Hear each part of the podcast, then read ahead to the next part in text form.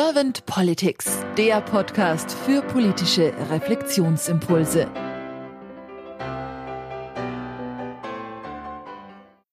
Herzlich willkommen zu einem neuen Podcast von Servant Politics. Mein Name ist Claudia Lutschewitz und ich spreche heute Morgen mit Martin Permantier. Guten Morgen, Martin. Ja, hallo, Claudia. Martin, schön, dass du dir die Zeit genommen hast. Vielen herzlichen Dank. Du bist Autor von Haltung entscheidet, Unternehmer und auch Organisationsberater. Und ich bin jetzt sehr gespannt auf deine Impulse zum Thema Politik. Kennengelernt haben wir uns über dein Buch Haltung entscheidet, was ich phänomenal finde, was mich immer wieder begeistert und auch überzeugt. Und ich bin jetzt sehr gespannt auf deine Impulse. Wenn du keine weiteren Fragen hast, dann würde ich jetzt gleich mit der ersten Frage starten. Daumen hoch. Wunderbar. Gut. Martin, wenn du das Thema Politik oder Politik im Ganzen so durch Herz und Hirn bewegst, was ist nach deiner Meinung die Aufgabe von Politik? Nein, man denkt ja oft so, Politik wäre irgend so ein Wesen, was man anrufen könnte. Ne? Die Politik sollte, könnte, müsste. so als, als wäre das irgendwas. Aber was ist es denn? Ja, das sind irgendwelche Rahmenbedingungen, die wir mal gesetzt haben. Das sind äh, Prozesse, nach denen wir etwas im Kollektiv tun. Und das sind natürlich auch Inhalte, die wir nach vorne bringen. Ja, und diese Mischung nennen wir irgendwie Politik.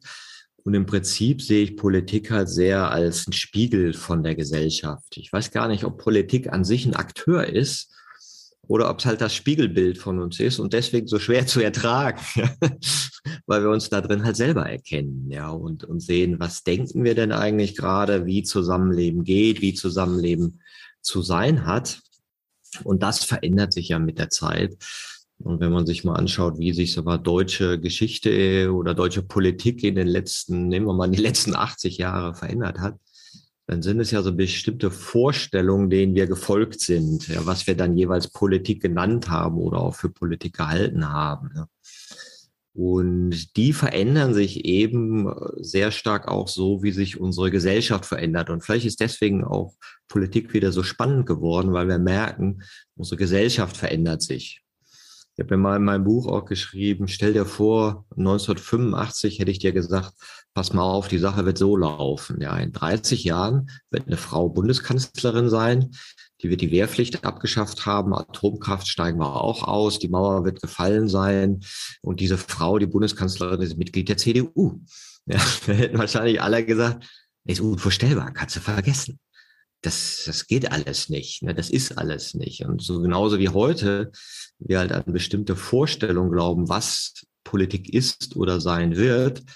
Und manchmal ist es vielleicht auch ganz gut, sich vorzustellen, was sie sein könnte. Also wenn wir uns überlegen, was sind denn die Rahmenbedingungen, die wir jetzt gerade so haben? Wie könnten die denn auch noch sein in Zukunft? Nehmen wir mal Digitalisierung, wo wir schon merken, oh, da sind ja einige Länder weit vor uns voraus und machen das vielleicht ein bisschen geschickter ja, ein bisschen bürgernäher. Äh, wie machen die eigentlich Prozesse? Vielleicht geht es auch basisdemokratischer. Beispiel Schweiz und andere. Äh, muss man immer nur Demokratien machen über gewählte Abgeordnete oder gibt es nicht vielleicht auch andere Ideen, wie, wie man sowas machen kann?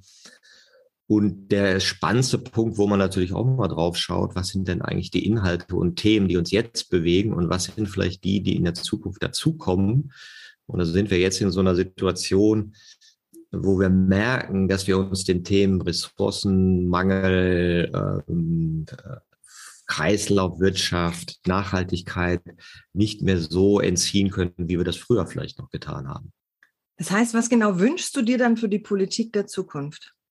Naja, ich glaube, die, äh, die Politik, wenn sie offen ist, ja, und das ist, sieht man ja immer an Systemen, die dann erneuerungsfähig sind, dann ähm, verändern sie sich ja auch. Und das sehen wir auch bei uns. Wie haben wir uns verändert? Vor 80er Jahren hätte man gesagt, Umweltschutz schadet der Wirtschaft. Jetzt sagen wir, hey, lass uns das mal nachhaltiger machen. Lass uns äh, regenerative Energien nutzen. Und dann merkt man auch noch, wie wir so zwischen den Geschichten hängen. Ja, also so dieses, die billige Atomstrom, wo man denkt, ey, wie kann was billig sein, um dass du dich 100.000 Jahre kümmern musst, ne? im Nachhinein oder die Windkrafträder dürfen nicht in der Nähe von Dörfern stehen. Für Braunkohle haben wir irgendwie zig Dörfer weggebaggert. Ne? Also wo man so merkt, wie, wie äh, die Geschichten, die wir uns eigentlich erzählen, äh, sich verändern Und ich glaube, wenn die Politik darauf reagieren kann, was ist eigentlich in der Gesellschaft äh, aktiv, was, was für neue Ideen sind eigentlich da, wie kann ich die eigentlich aufnehmen? Weil wie entsteht denn eigentlich so ein Wandel? Der Wandel oder ein Paradigmenwechsel, also dass wir Ideen wechseln, dass wir merken, die Alten haben ausgedient. Wir machen mehr, mehr, mehr von dem Alten, aber irgendwann fangen wir an zu fühlen, ich glaube, das geht so nicht auf. Ich glaube, wir brauchen eine neue Sinngebung, eine neue Sinndeutung. So haben wir gedacht, Schulden machen ist super. Haben wir in den 80er mit angefangen, ja, das bisschen ins Utopische gesteigert und gesagt, ja, das Wachstum wird die dann alle aufessen später. Also wir wachsen dann einfach und zahlen alles wieder zurück. Mittlerweile merkt jeder, ich glaube, das haut nicht hin. Vielleicht haut diese Wachstumsidee auch gar nicht hin in der schrumpfenden Gesellschaft mit schrumpfenden Ressourcen. Vielleicht sollten wir mal die Ideen wechseln. Ja, und ich glaube, Politik ist dazu äh, aufgefordert, das aufzunehmen. Und man sieht es bei politischen Systemen, die das nicht tun. Ja, wenn die Restriktion machen, Zensur machen, verbieten, Verbote oder eben auch ähm, Sprachstile haben, die eben das Neue nicht mehr aufnehmen. Und das ist vielleicht auch so ein bisschen das Problem bei uns, dass wir von unserer Debattenkultur nicht wegkommen und diese Dialogfähigkeit noch nicht so haben. Es liegt so ein bisschen an den medialen Formaten, dass im Fernsehen eben nicht Dialoge geführt werden, sondern es da um dieses zynische, äh, wer hat das bessere Beispiel, wer sticht den anderen aus, wer findet das bessere plakative Ding, ähm, dass das noch nicht so ähm, vielleicht auf der Höhe ist, wie man es in Unternehmen vielleicht schon hat. Also ich habe mir zum Beispiel dieses Triell mal angeguckt vor der letzten Wahl, da dachte ich, mein Gott, wie reden die denn miteinander? Das wird in der, in der Wirtschaft so, naja, okay, gibt's auch, ne? aber wenn du so ein bisschen merkst, hey, wir müssen ja vorankommen, würdest du nicht so einen Sprachstil haben. Ja, und ich glaube, dass gerade dieses Hinwendung zu Dialogformen, zu anderen Arten, miteinander Wahrheiten zu finden und Sinngebung zu finden, das eine ganz spannende Herausforderung sein wird. Mhm. Das heißt, auch diese Kreativität der Sprache oder des Dialogs mit aufzunehmen und dadurch vielleicht auch ein bisschen flexibler zu sein, das habe ich so ein bisschen rausgehört. Ist das so ein bisschen die Idee, die dahinter steckt? Genau, man kann ja überlegen, welche Geschichte erzählst du dir eigentlich über die Wirklichkeit. Du kannst sagen, alle sind gegen uns, wir müssen uns zusammenschließen, oder du kannst sagen, da gibt es einen Feind da draußen, sagen wir so, wie die Ideologien das gemacht haben, wir gegen den Osten.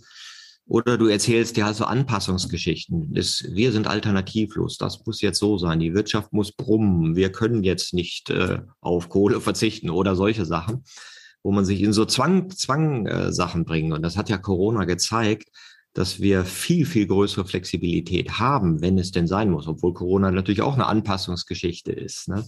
Oder wir erzählen uns der Fortschrittsoptimismus, wir werden Maschinen erfinden, die werden alles lösen und dann, dann haben wir gar kein Problem. Ja, oder äh, gestehen wir uns wirklich ein, wir stehen da vor einem Unbekannten.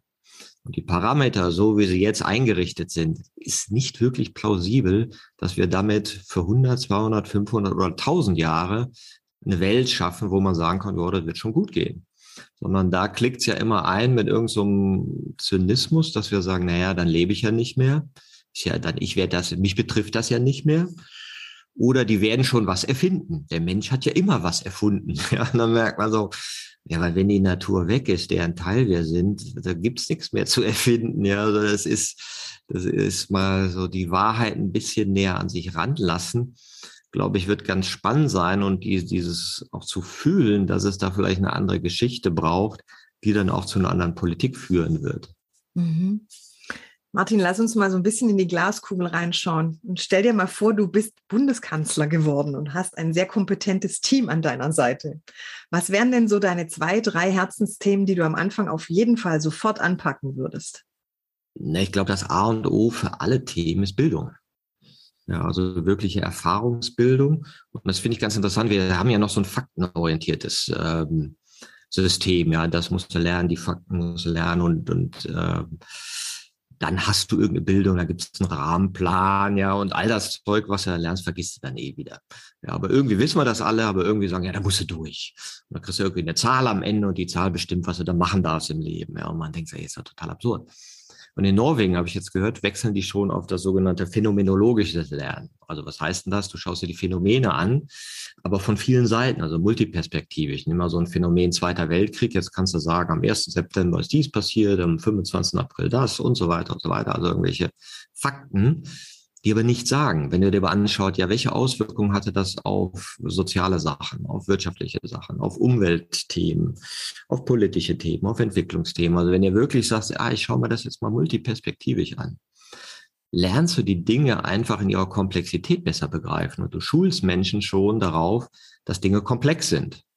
Das ist ähnlich wie bei Corona, wo wir auch alle dachten, wir schauen jetzt auf Zahlen, legen irgendwelche Regeln fest und kontrollieren so ein Phänomen. Und man merkt so, nee, kannst du gar nicht. Ist viel zu komplex. Und jetzt denken wir mal über die anderen Dinge, die vor uns liegen, Ressourcen, Klima und, und, und. Das sind hochgradig komplexe Themen, aber wir gehen immer mit diesen Ja-Nein-Logiken ran. Insofern wäre Bildung das eine Thema.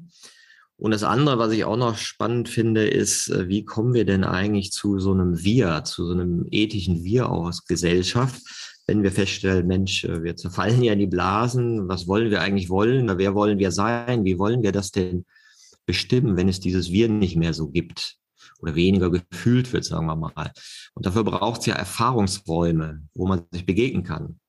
Und ich fand es immer gut, dieses nach der Schule, äh, ob es nun Zivildienst oder Bundeswehr war, also diese Idee, ich komme mal aus meiner Blase raus und mit ganz unterschiedlichen Leuten zusammen, wenn man also so soziales, ökologisches Jahr hätte, ja, wo man sich auch freiwillig engagieren kann und, und, und, wo wir einfach nochmal in unserer Diversität, in unserer Vielheit als Gesellschaft zusammenkommen. Äh, ich glaube, das würde helfen, auch nochmal miteinander sprachfähiger zu sein, ja, und nicht immer sagen, die da, die da, die da, das Gleiche gibt es ja auch Ideen, wie kann ich das nach Berufsabschluss machen, wie kann ich ein Mentorwesen sein, äh, werden und äh, einrichten, ja, wo erfahrene Leute ihre Erfahrung weitergeben. Ich glaube, da haben wir als Gesellschaft ein Riesenpotenzial.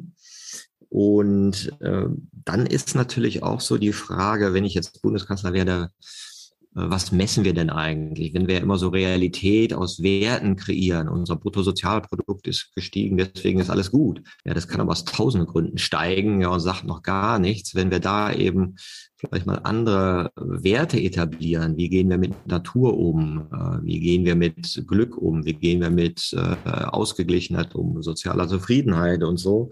Wenn wir da mal Werte einführen würden, nachdem wir unseren Erfolg messen, dann würden wir unsere Aufmerksamkeit anders ausrichten. Ja, und, und auch nochmal andere Dinge ins Gewahrsein nehmen, die vielleicht für gutes Leben sehr entscheidend sind, die aber jetzt einfach noch nicht gesehen werden und dadurch nicht besprechbar sind. Da redet dann keiner drüber. Ja, und wir richten vielleicht unsere Gesellschaft nach, nach Werten aus, die nicht mehr ganz so zukunftsfähig sind. Ja, spannend. Da waren für mich jetzt wunderbare Impulse dabei. Vielen lieben Dank, Martin. Martin, habe ich irgendwas vergessen, dich zu fragen? Würdest du gerne zum Thema Politik oder vielleicht auch Politik der Zukunft noch was sagen, wo ich jetzt einfach dir nicht die Frage vorweggegeben habe? Nö, ich glaube, für so einen kleinen Impuls ist das gut. Ja, wunderbar. Danke dir auch für die Zeit, die du dir genommen hast. Vielen lieben Dank, Martin. Und ja, dann sage ich einfach mal bis bald. Gerne, bis bald.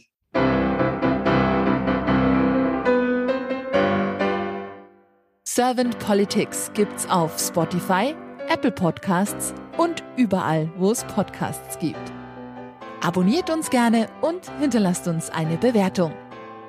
Servant Politics, der Podcast für politische Reflexionsimpulse.